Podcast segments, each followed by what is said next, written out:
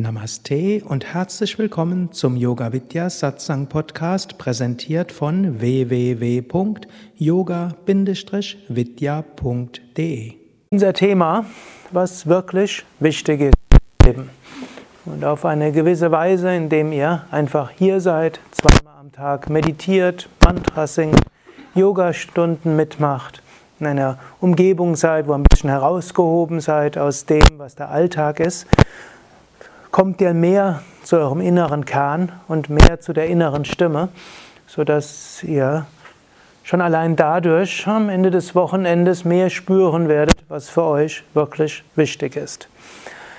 Und wir werden uns natürlich auch in den Vorträgen, Workshops beschäftigen mit dieser Frage. Und wie ich ja gestern anhand der Yoga-Wege ein bisschen gezeigt habe, gibt es viele Weisen, sich daran zu nähern. Und ihr habt ja sicher, seid euch sicher auch bewusst, es ist jetzt weniger eine, hm, wie, wie kann man sagen, Jobberatung beim Arbeitsamt, das probiert, irgendetwas rauszubekommen. Und es ist weniger eine psychologische Beratung, hm, hm, wo man irgendwo probiert, sondern natürlich, ich sehe das Ganze vom Spirituellen her.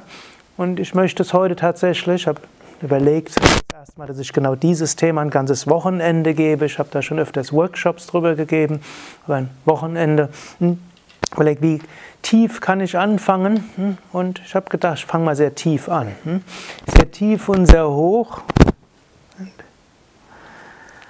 Was äh, vielleicht etwas abstrakt ist, aber was vielleicht die, der, das Wichtigste vom Leben überhaupt sein kann. Und so ein bisschen was habe ich ja, da hat es ja heute Morgen auch aufgeschlagen, als ich dieses Buch aufgeschlagen hatte, im Buch Sadhana. Was ist wirklich wichtig? Und im Jnana Yoga gibt es ja das Konzept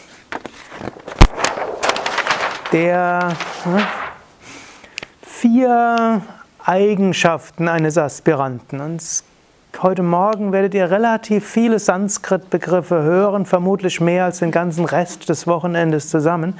Wer etwas aufschreiben will, hier liegen auch Klemmbretter und Stifte. Und natürlich, ihr müsst diese Begriffe nicht auswendig können, hm, sondern die Konzepte. Hm, und vielleicht sind es da nicht nur etwa Konzepte, sondern vielleicht etwas, wo ihr tief im Inneren merkt, ja, so mehr oder weniger ist das etwas, was, was in mir schon immer angelegt war und ist. Oder ihr werdet denken, vielleicht am Ende des, Mo des Morgens ist mir vielleicht zu abstrakt, dann könnt ihr euch freuen auf heute Nachmittag, da wird es ein bisschen konkreter, was es fürs eigene Leben, auch im relativen Leben heißt. Und das Konzept hier nennt sich Sadhana.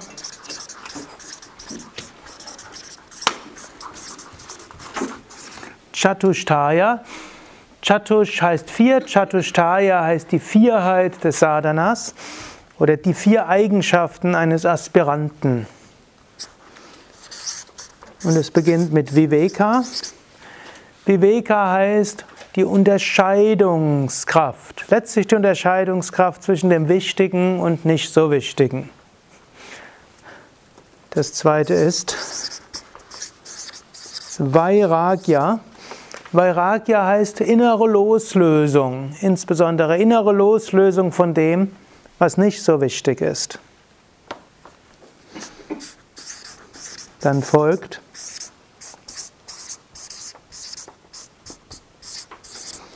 Mumukshutva, die Sehnsucht, das zu erfahren, was wirklich wichtig ist. Und das letzte ist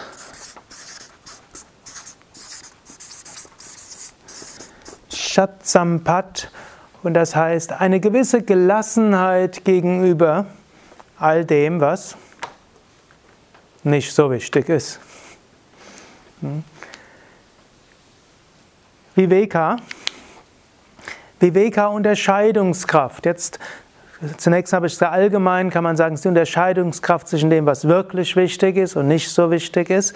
Das Ganze kommt jetzt aus den Jnana-Yoga-Schriften, die unterscheiden dann zwischen, es gibt die sogenannten, ich glaube, ich werde jetzt nicht alles auf Sanskrit beschreiben, es gibt die, aber für die, die es kennen, die Atma, Anatma Viveka zwischen dem Selbst und dem Nicht-Selbst. Es gibt die Unterscheidung zwischen Sat, Asat Viveka, die Unterscheidung zwischen dem Wirklichen und dem Unwirklichen, die Unterscheidung zwischen Ananda und Sukha oder auch Ananda Asukha, also zwischen dem, was wirkliche Freude ist und dem, was ne, nur vorübergehendes Vergnügen ist.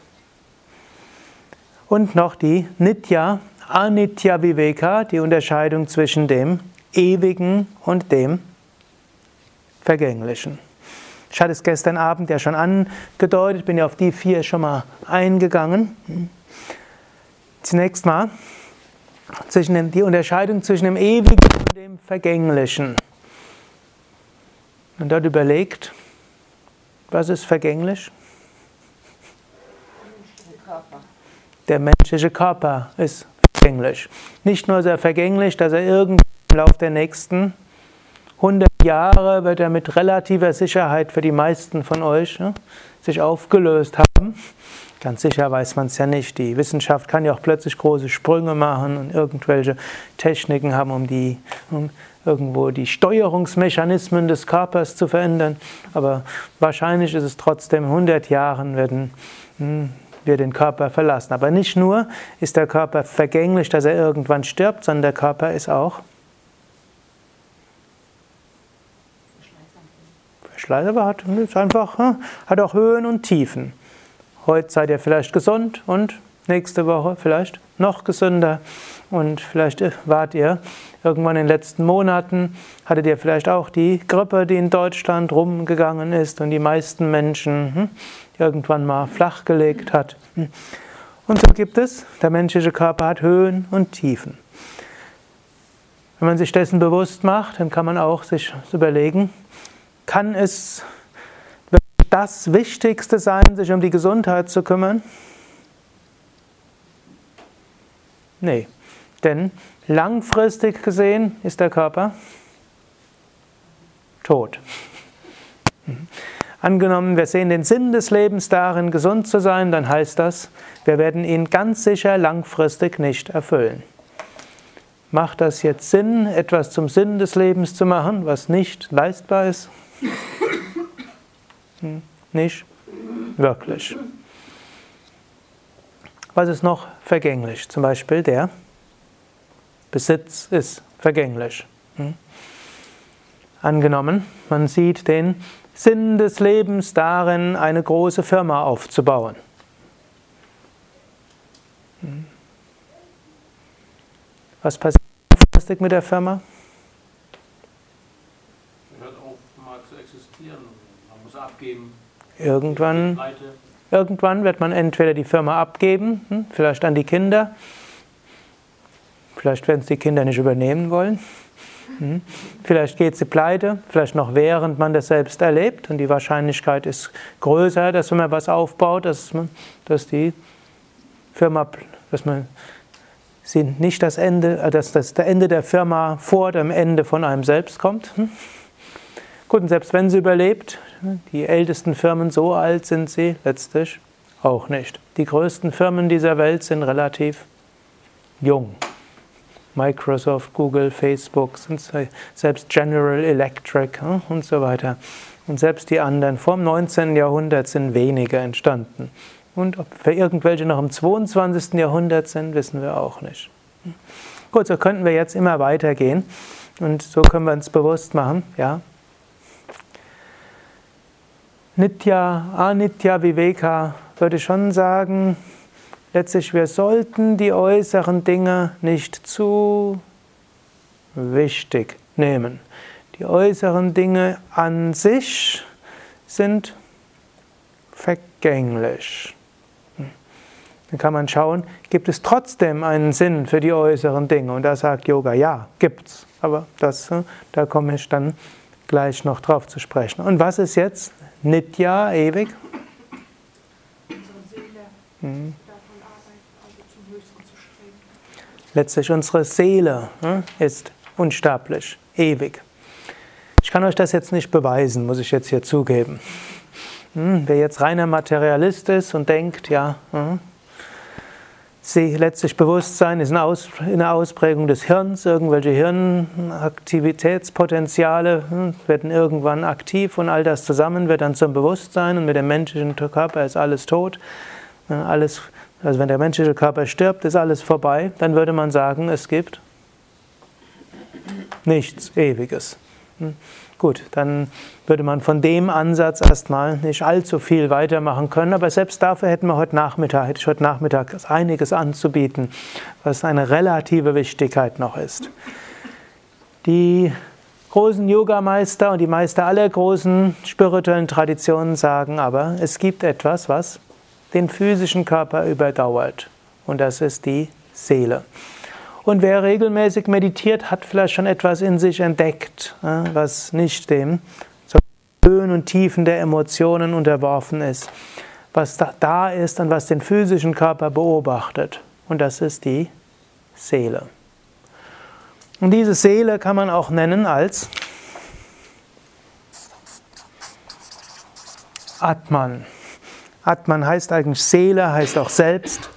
Und diese Seele jetzt im ist jetzt nicht das gemeint, was die Psyche ist. Es gibt ja auch die Psyche und manchmal so ein bisschen Schwierigkeit, wenn man Sanskrit-Begriffe ins Deutsche übersetzt.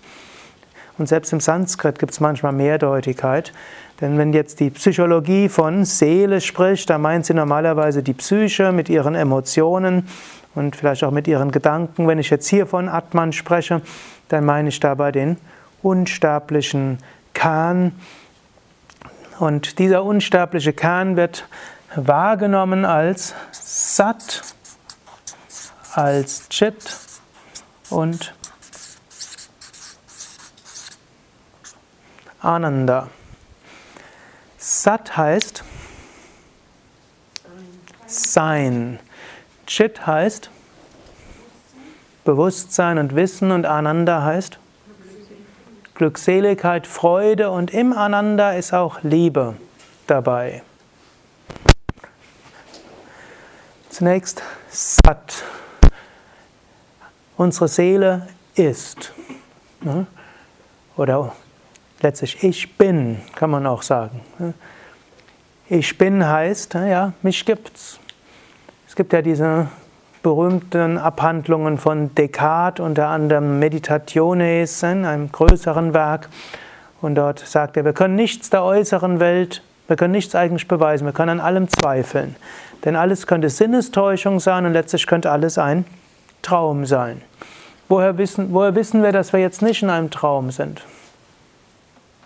Ich denke. Hm. Heißt das, dass wir nicht im Traum sind? Jetzt. Angenommen, wir würden jetzt alle träumen, wir hätten diesen großartigen Traum, wir sind alle zusammen bei Yoga Vidya und angenommen, es gäbe in der wirklichen Welt Yoga Vidya gar nicht und es ist so ein Traum, das yogische Schlaraffenland, alles was auf dem Gebiet des Yoga gibt, an einem Ort.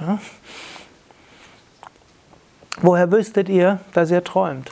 Was würde den Traum von Yoga Vidya unterscheiden von dem tatsächlichen Erleben von Yoga Vidya?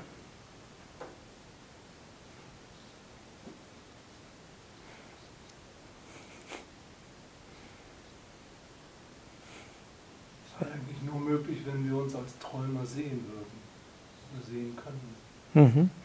Es gibt manchmal Träume, da kann man sich sehen, wie man träumt, aber es gibt auch Träume, da kann man das nicht. Die Antwort ist eigentlich korrekt. Es gibt eigentlich nichts, was beweisen würde, dass wir jetzt nicht träumen. Man könnte zwar sagen, man weiß, dass man träumt dann, wenn man aufgewacht ist. Und da wir bisher nicht aus diesem Traum aufgewacht sind, nehmen wir an, er ist wahr. Und jede Nacht träumen wir. Aber es ist nur ein Scheinargument, denn im Traum kann man auch träumen, dass man geträumt hat. Und hm, mir ist irgendwann mal gelungen, als ich aufgewacht bin, ich war irgendwann ganz fasziniert herauszufinden, träume ich oder träume ich nicht, was unterscheidet Wachbewusstsein von Traumbewusstsein. Da habe ich jede Nacht mir vorgenommen, dass ich am nächsten Morgen das genau aufschreibe. Und irgendwo ist mir dann mal gelungen, dass ich mich beim Aufwachen erinnert habe, was ich im Traum geträumt hatte als letzten Traum und sogar, dass ich im Traum etwas geträumt hätte, das ich wieder geträumt habe. Also, wir wissen nicht, wie viel Kaskaden von Träumen wir dort haben. Nur eines wissen wir aber, es muss jemanden geben, der träumt. Und es muss jemanden geben, der jetzt fragt, ist diese Welt wirklich oder nicht? Bin ich wach oder schlafe ich? Diesen jemand muss es geben. Das ist so der berühmte Schluss von Descartes, cogito ergo sum. Ich denke, also bin ich. Der Satz ist oft missverstanden worden. Letztlich Descartes hat aus all diesen Analysen eine, einen Schluss getroffen. Man sagt, letztlich kümmern wir uns mehr um die äußere Welt, denn um das andere können wir uns eh, können wir eh nicht ausreichend drum kümmern. Aber erstmal seine Analyse ist eine sehr vedantische, würden wir sagen. Also Jnana Yoga, der Yoga des Wissens. Cogito ergo sum. Ich denke, also bin ich. Ich bin, denn ich weiß, mich gibt's. Da gibt es jetzt ja, zu fragen, gibt es mich überhaupt? Wird keinen Sinn machen. Es muss jemanden geben, der fragt, hm, gibt es mich? Diesen jemand muss es geben. Und letztlich, das ist auch die Sache, wo bis heute keine materialistische Weltanschauung das ausreichend widerlegen kann. Es muss jemanden geben, der fragt, hm, wer bin ich? Satt. Gut, und jetzt ist die große Aussage der spirituellen Meister, dieses Ich Bin ist ewig und unendlich. Dieses Ich Bin zunächst mal ist nicht begrenzt auf den physischen Körper. Dieses Ich Bin ist nicht begrenzt auf diese spezielle Form des physischen Körpers, die war schon da, als der physische Körper kleiner war. Der war da, als der physische Körper jünger war. Dieses Ich Bin wird auch noch da sein, wenn der physische Körper älter ist.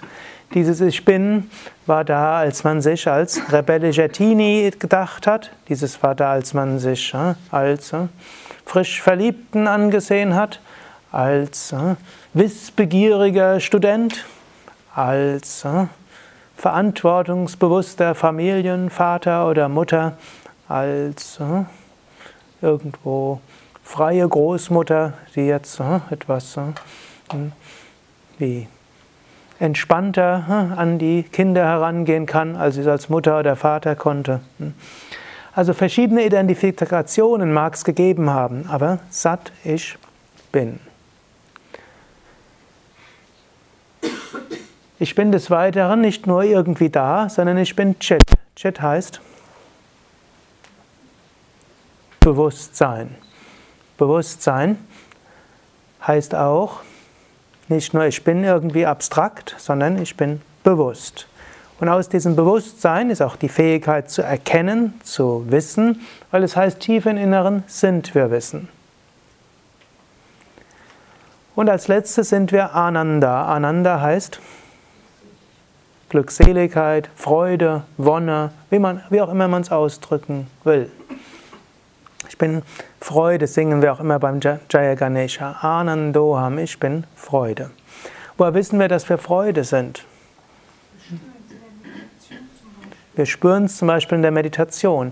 Wenn man das Gefühl hat, wirklich bei sich zu sein und sich mit nichts Äußerem zu identifizieren, seinen Geist nicht mit allem Möglichen zu beschäftigen, wenn wir das Gefühl haben, wir sind ganz bei uns, und das ist nicht nur in der Meditation, aber besonders stark in der Meditation, dann spüren wir, da ist Freude.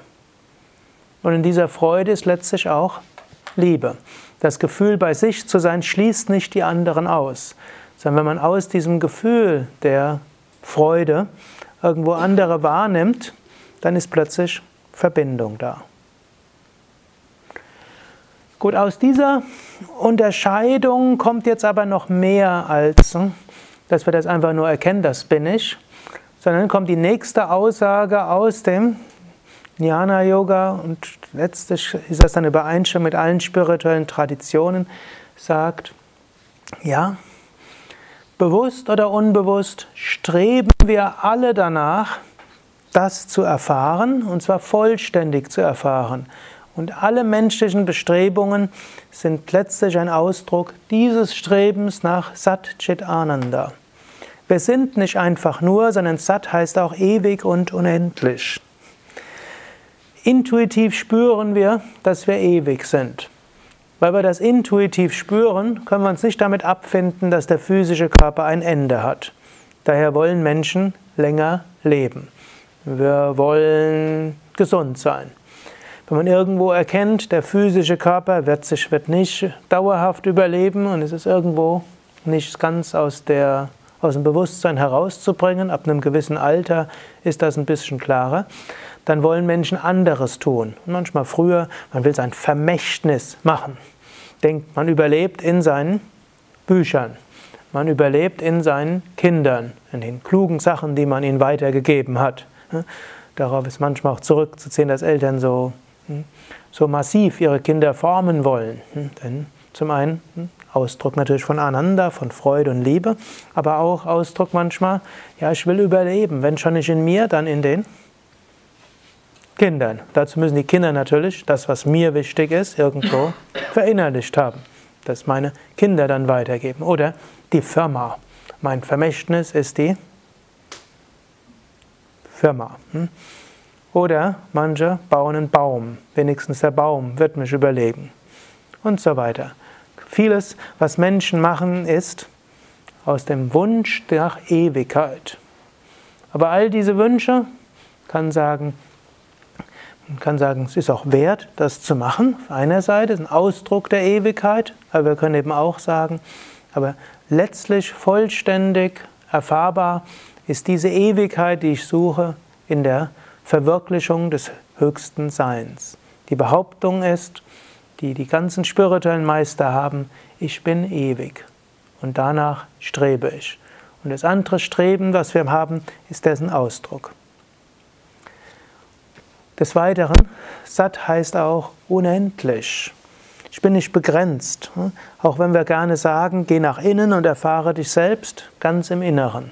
Wenn wir ganz im Inneren sind, erfahren wir uns selbst. Aber wo jetzt wirklich?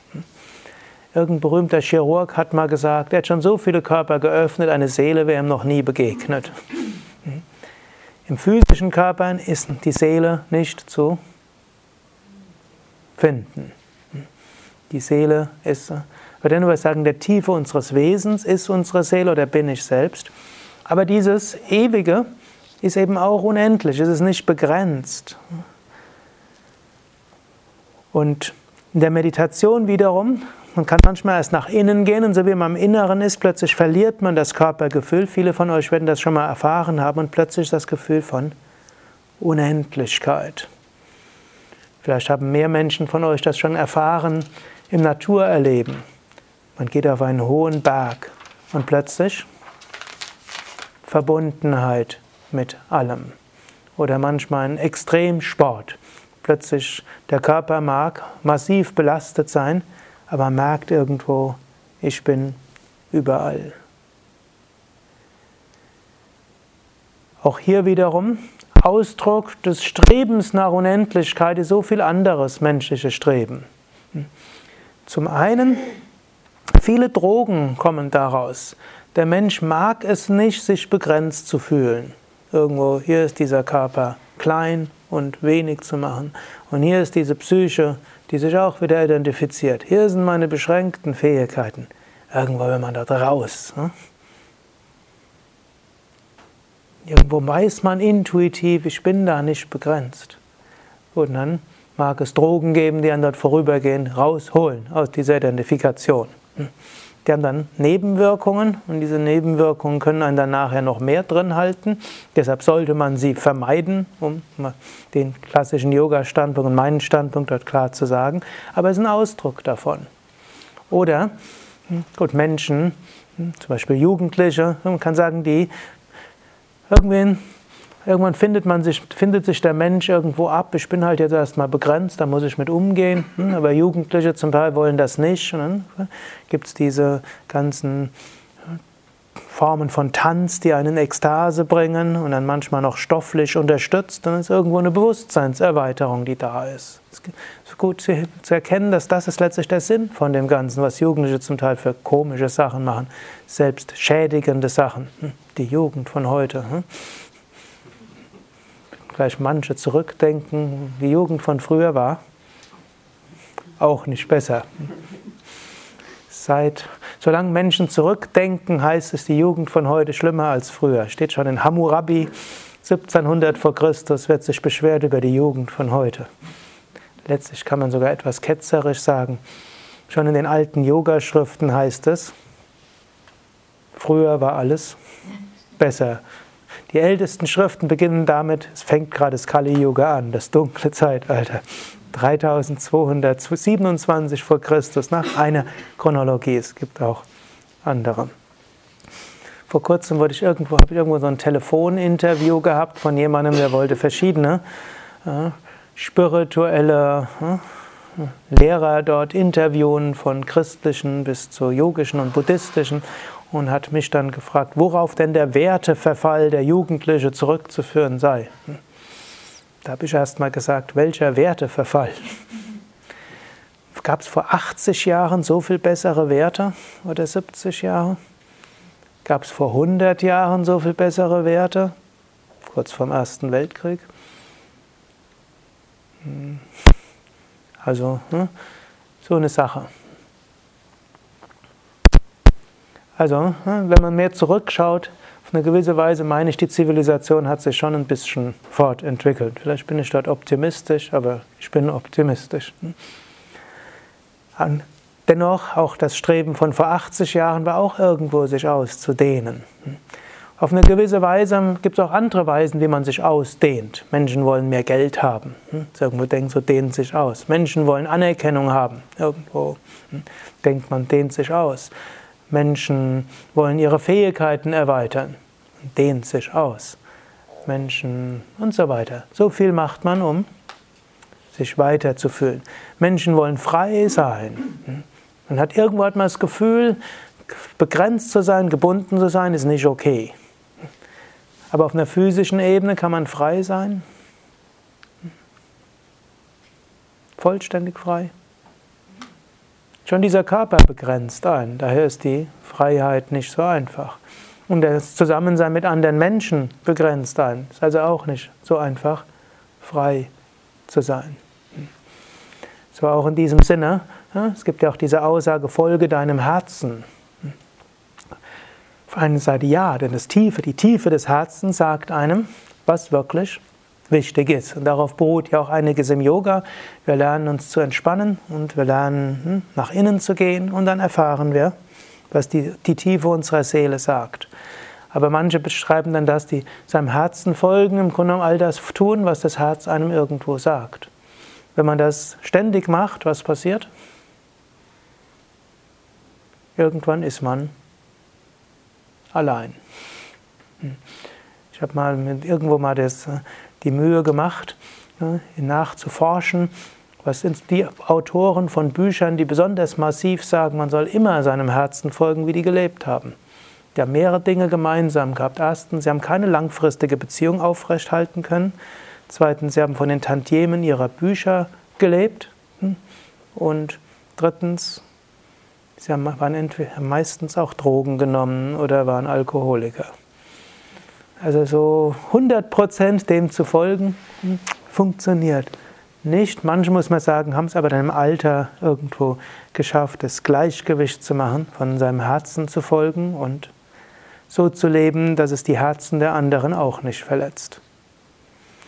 Also die Tiefe der Seele ist wichtig und dort kommt vom Herzen her, was wichtig ist. Gut, dann müssen wir schauen, wie geht das umzusetzen mit anderen.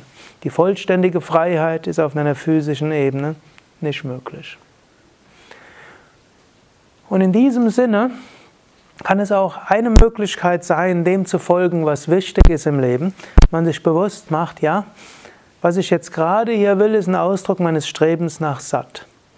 Und da es gut ist, nach Satt zu streben, also im Sinne von Ewigkeit oder im Sinne von Ausdehnen, ist auch mal gut, das auf der relativen Ebene zu leben. Aber es ist ein Ausdruck des Strebens nach dem Absoluten. Dann können wir etwas entspannter rangehen an die Begrenztheit unseres Strebens auf einer physischen Ebene. Chit heißt Bewusstsein. Und das Bewusstsein heißt auch, zum einen heißt es, wir wollen bewusster sein, was auch heißt, wir wollen intensiver erleben. Hm? Wenn ihr die Wahl hättet, ein irgendwo, hm, wie können wir sagen, ein äh, intensives Leben zu führen oder ein, was wäre das Gegenteil von einem intensiven? Bitte? Exzessiv? Moderaten Leben. Mhm. Was wird man eigentlich lieber machen? Intensiv oder moderat?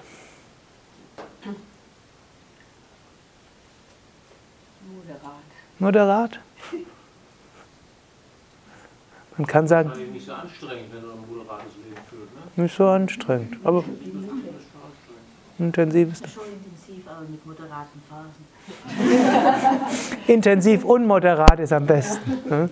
Denn man weiß natürlich, ein äußerlich intensives Leben hat seine Kosten. Mhm. Mhm. Aber wenn man ein intensives Leben führen könnte, ohne dass er Probleme führt, wird man doch eher intensiv leben wollen. Letztlich der sagen, ich will ein rein moderates Leben führen, ist irgendwo ein Ausdruck, ja, von Realitätssinn. Tief im, Hinter tief im Inneren ist doch irgendwo die Sehnsucht nach mehr. Aber, wie, aber ein äußeres intensives Leben hat nun mal seine Kosten. Ein inneres intensives Leben, Chit, wird das heißen. Intensive Bewusstheit, Bewusstseinserweiterung, Verbundenheit und so weiter, all das. Danach strebt man. Und natürlich, wir streben auch zu wissen. Chit heißt auch einfach Wissen. Was heißt Wissen? Wir wollen auf einer relativen Ebene dann eben auch wissen. Eigentlich vom Tiefen her sind wir unendlich und ewig.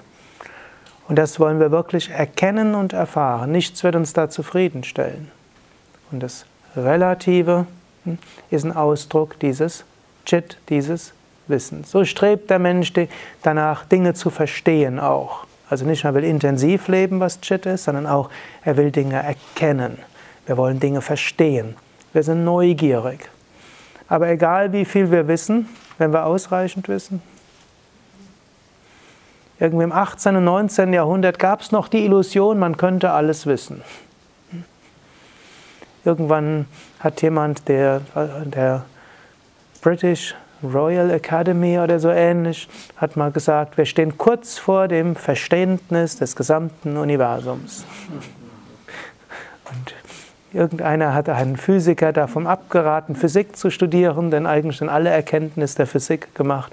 Physik ist kein interessanter Studienzweig mehr. Dieser Illusion folgen Menschen heute nicht mehr. Es ist noch nicht mal ist noch nicht mal möglich, dass jemand alles Wissen über Ameisen hat. Ich habe irgendwann mal so ein Interview gehört von einem Ameisenforscher. Der hat sich dann spezialisiert auf eine spezifische Ameisenart und gesagt, selbst die würde er nicht verstehen. Wir wissen immer mehr über immer weniger oder immer weniger über immer mehr. Aber es ist möglich, das unendliche Wissen zu haben, nämlich das Wissen Wer bin ich? Woher komme ich? Wohin gehe ich? Was ist wirklich? Was ist unwirklich? Dieses Wissen ist nicht intellektuell, es ist aber erfahrbar und wir streben danach. Gut, und das letzte ist Streben nach Ananda und Ananda heißt Glückseligkeit, Freude, es heißt aber auch Liebe. Ich habe zwar gestern gesagt, der Mensch strebt mehr ein sinnvolles Leben zu führen, als ein glückliches Leben zu führen. Aber sinnvoll heißt jetzt nicht in dem äh, glücklich in dem Sinn, dass man einfach nur immer glücklich sein will. Der Mensch strebt wirklich glücklich zu sein. Der Mensch ist bereit, viel kleines Glück aufzugeben, um ein großes Glück zu erfahren. Auch hier wiederum was macht uns wirklich glücklich, dauerhaft glücklich, ewig glücklich? Für andere Menschen Gutes zu tun, anderen zu helfen. Unter anderem. Unter anderem, ja, das ist ein, ein Ausdruck des Strebens nach Glück ist, anderen zu helfen, denn hier kommt wieder die Aussage, letztlich sind wir alle miteinander eins, letztlich sind wir alle miteinander verbunden. In dem Moment, wo wir Verbundenheit spüren, sind wir glücklich. Denn dort leuchtet diese Seele auf, die überall ist. In jeder Liebe leuchtet letztlich Ananda auf, in jeder Liebe leuchtet Sat auf, in jeder Liebe leuchtet auf diese Verbundenheit. Die Getrenntheit mögen wir nicht. Wir können sagen, in allem Relativen sind wir nicht dauer, es macht uns nicht dauerhaft glücklich. Macht Essen einen dauerhaft glücklich? Hm? Immer wieder. Hm? Hm? Macht ein einzelner Mensch einem dauerhaft glücklich? Man hofft das aber. Macht ausreichend Geld einen dauerhaft glücklich? Macht das richtige Auto einen dauerhaft glücklich? Macht die richtige Wohnung einen dauerhaft glücklich? Macht das richtige Smartphone einen dauerhaft glücklich? Macht die richtige Tischdekoration einen dauerhaft glücklich? Macht die richtige Frisur einen dauerhaft glücklich? Macht die richtige Kleidung einen dauerhaft glücklich? Macht Ruhm und Ehre einen dauerhaft glücklich? Machen freundliche Worte der anderen einen dauerhaft glücklich? Letztlich macht einen nichts dauerhaft glücklich, außer und hier sagen wieder die Yogis, ja, es gibt ein dauerhaftes Glück. Und das sagen wiederum nicht nur die Yogis, sondern sagen auch die Taoisten und die Buddhisten und die christlichen Mystiker und die Sufis und so weiter. Glück ist nicht etwas, was äußerlich abhängt. Letztlich, Glück ist eine Eigenschaft der Seele oder Glück ist eine Eigenschaft Gottes. Und dann gibt es die große Aussage, dass alles, was man an äußeren Glück erlebt, letztlich ein Ausstrahlen des inneren Glückes ist. wenn man das mal erkannt hat, dann kann das einem viel Freiheit geben. Und da gibt es mehrere äußere Möglichkeiten, wie wir zum Glück kommen. Die eine wäre erstmal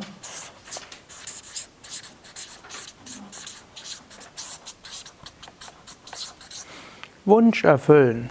Angenommen, ihr habt einen Wunsch und er ist erfüllt. Seid ihr danach glücklich? Vor kurzer Zeit. Vor kurzer Zeit ja. Man ist irgendwo glücklich. Aber warum ist man glücklich? Ist es das Objekt, das einen glücklich macht? Der Wunsch ist weg.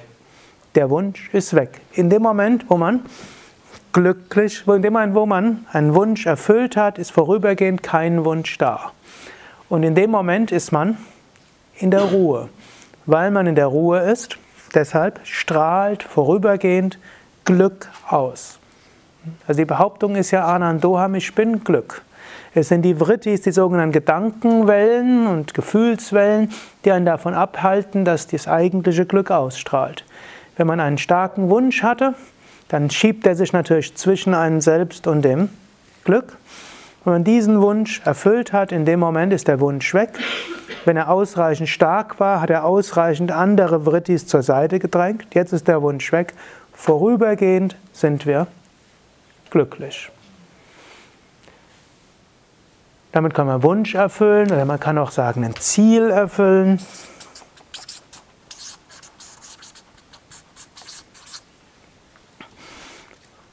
Gibt ja sogar hm, gibt so eine schöne Sufi-Geschichte, die diejenigen kennen, die schon öfters in meinen Seminaren waren. Der Sufi-Weise Nasruddin hat sehr häufig dadurch, dadurch gelehrt, dass er sich sehr eigenartig verhalten hat. Und eines Tages wurde auf der Straße gesehen, wie er dort äh, sein schmerzverzerrtes Gesicht hatte. Kam ein Passant und fragte den Meister, was ist los mit dir? Sagte er, ja, meine Füße tun mir so weh sagt der Passant, ja, was ist denn los mit deinen Füßen? Ja, ich habe so enge Sandalen und die tun richtig weh. Fragte der Passant, ja, und warum trägst du denn so enge Sandalen? Sagte Nasruddin, wenn ich abends nach Hause komme und die Sandalen ausziehe, das ist ein so tolles Gefühl. Dafür rentiert es sich, den ganzen Tag Schmerzen zu haben. Im Grunde genommen den Wunsch zu haben, ist ein ist zu enge Sandalen anziehen. Und den Wunsch erfüllen heißt die zu engen Sandalen ausziehen. Und danach ist man vorübergehend glücklich. Eine weitere vorübergehende Technik, glücklich zu sein, wäre,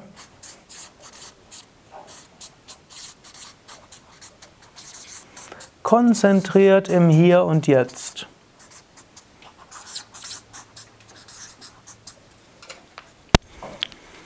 Im Grunde genommen, wenn ihr irgendwo im Hier und Jetzt seid, dann seid ihr glücklich. Angenommen, man ist irgendwo beim Spazieren und denkt an nichts, man hört nur die Vögel, man riecht das Gras, man spürt die Sonne und den blauen Himmel.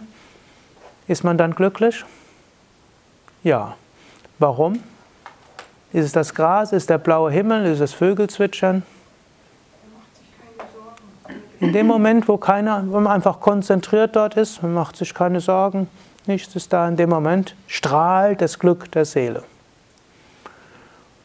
Gut, und angenommen, man will irgendetwas schnell erreichen und man ist ganz konzentriert, jetzt ohne ständig zu denken, das kriege ich nicht hin und das schaffe ich nicht und das wird nie gut sein, sondern einfach man ist dabei, dieses Flow-Erleben, das kann auch bei der Arbeit zum Beispiel sein, dann ist man glücklich. Warum ist man glücklich? Man ist im Hier und Jetzt. Und weil man im Hier und Jetzt ist, deshalb strahlt das Glück der Seele aus. Was auch wieder heißt, angenommen man will glücklich sein, habt ihr schon mal zwei Möglichkeiten. Die erste ist, also vorübergehende Möglichkeit. Setzt euch irgendein kleines Ziel oder Überlegt, welchen Wunsch könnt ihr haben und versucht ihn zu erfüllen. Und wenn er erfüllt ist, dann genießt die Momente, wo der Wunsch erfüllt ist. Was man auch gerne sagt, wenn man schon irgendwas gemacht hat, muss man sich nachher auch die Momente nehmen, es zu genießen. Sagen wir, sagen wenigstens vielleicht sogar feiern. Dann ist man nochmal hier am Jetzt. Man hat etwas erreicht. Es ist gut, sich diese Momente zu nehmen, denn dass man, dann kann man dieses Glücksgefühl, das kommt, ein bisschen aus dehnen. Denn Glücksgefühl ist Ausdruck der Seele, ist durchaus etwas Heiliges. Solange man weiß, es wird einem nicht dauerhaft diese äußere Sache glücklich machen. Oder man überlegt, wie könnte ich das, was ich tue, einfach konzentriert im Hier und Jetzt machen. Wenn man das, was man tut, konzentriert macht, dann ist man auch glücklicher. Dann gibt es ein drittes Prinzip. Im Grunde genommen jede Liebe und jede Verbundenheit Schreib einfach nur Liebe hin. Macht einen auch glücklich. In dem Moment, wo man Menschen vom Herzen her spürt, ist Glück da. Warum? Von diesem Jnana-Yoga-Standpunkt aus. Letztlich sind wir eins. Und Getrenntheit ist Leid, weil wir intuitiv wissen, wir sind nicht getrennt. Moment, wo man sich verbindet mit einem anderen Menschen, in dem Moment ruhen wir in der Seele, in der Seele von uns und der Seele des anderen Menschen. Und das geht nicht nur gegenüber einem Menschen, das kann man auch machen gegenüber einem Tier und gegenüber einer Pflanze und gegenüber der ganzen Natur. Wir können immer wieder Momente nehmen, wo wir von unserem Herzen das Herz des anderen spüren. In dem Moment strahlt auch die Freude aus. Gut, natürlich die nächste Möglichkeit ist Geist ruhig machen. Zum Beispiel in der Meditation. Das ist ja das, was Patanjali so schreibt. Yogas Chitta Vritti Nirodha Tadadrashtu Svaropevasthanam. Yoga heißt, den Geist zur Ruhe bringen.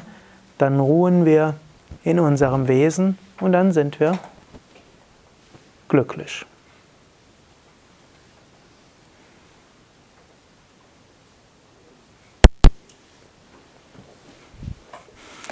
All das war jetzt eine Form der Jnana Yoga Viveka.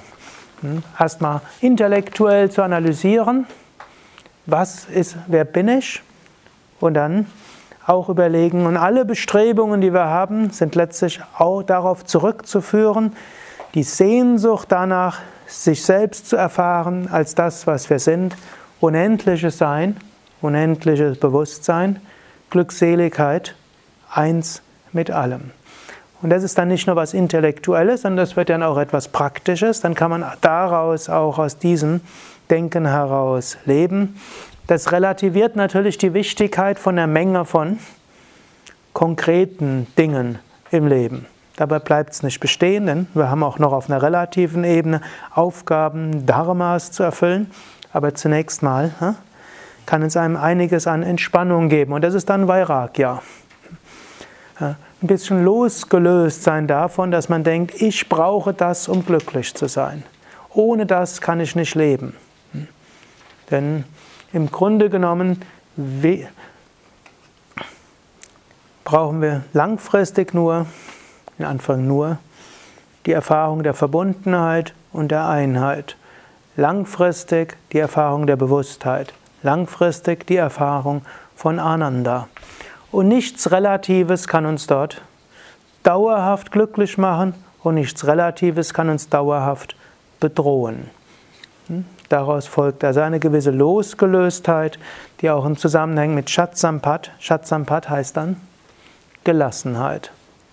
Und es entsteht Mumukshutva und Mumukshutva heißt dann das intensive Streben zu sagen, ja, wo alles andere Streben nach dem kleinen Glück und nach ein bisschen länger leben und nach ein bisschen mehr haben und nach irgendwo mein Vermächtnis in Haus, Firma, Kindern zu machen, weil das doch nicht dauerhaft zufriedenstellend ist, wo das mehr Wissen von der Welt auch nicht dauerhaft ausreichend ist, wo der Versuch, äußerlich intensiv zu leben, letztlich auch nicht dauerhaft zufriedenstellend ist, wo die kleinen Wunscherfüllungen oder auch die großen Dinge, die ich erreichen will, mich doch nicht dauerhaft glücklich machen, dann will ich doch zu dem kommen, was dauerhaft glücklich macht.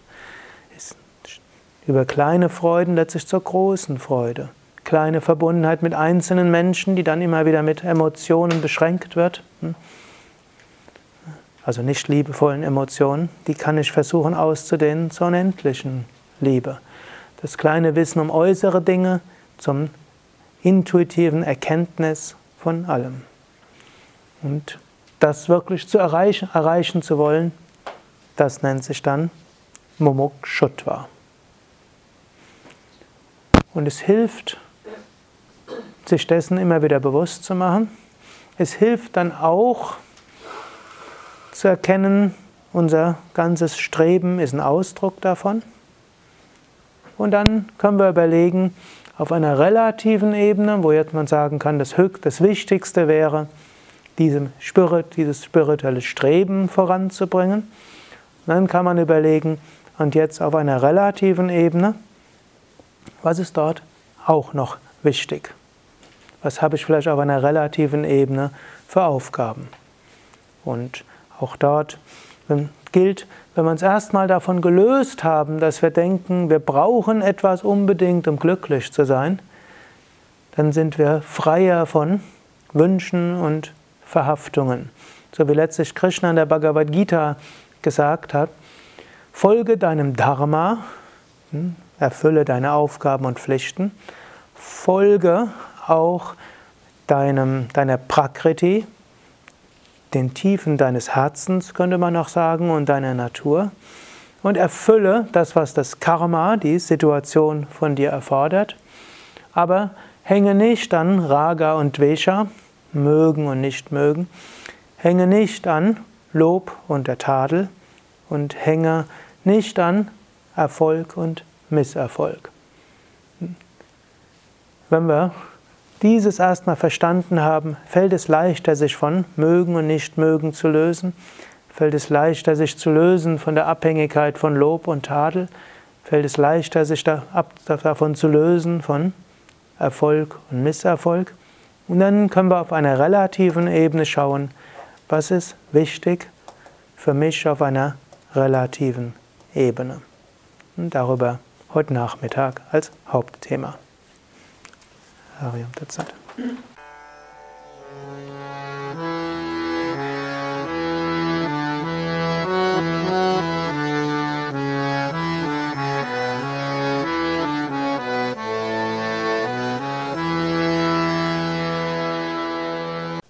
Das war die aktuelle Ausgabe des Yoga Vidya Satsang Podcasts. Mehr Informationen zum Yoga über Yoga-Seminare, Yoga-Workshops, Yogakurse, Vorträge zu Spiritualität und Meditation unter www.yoga-vidya.de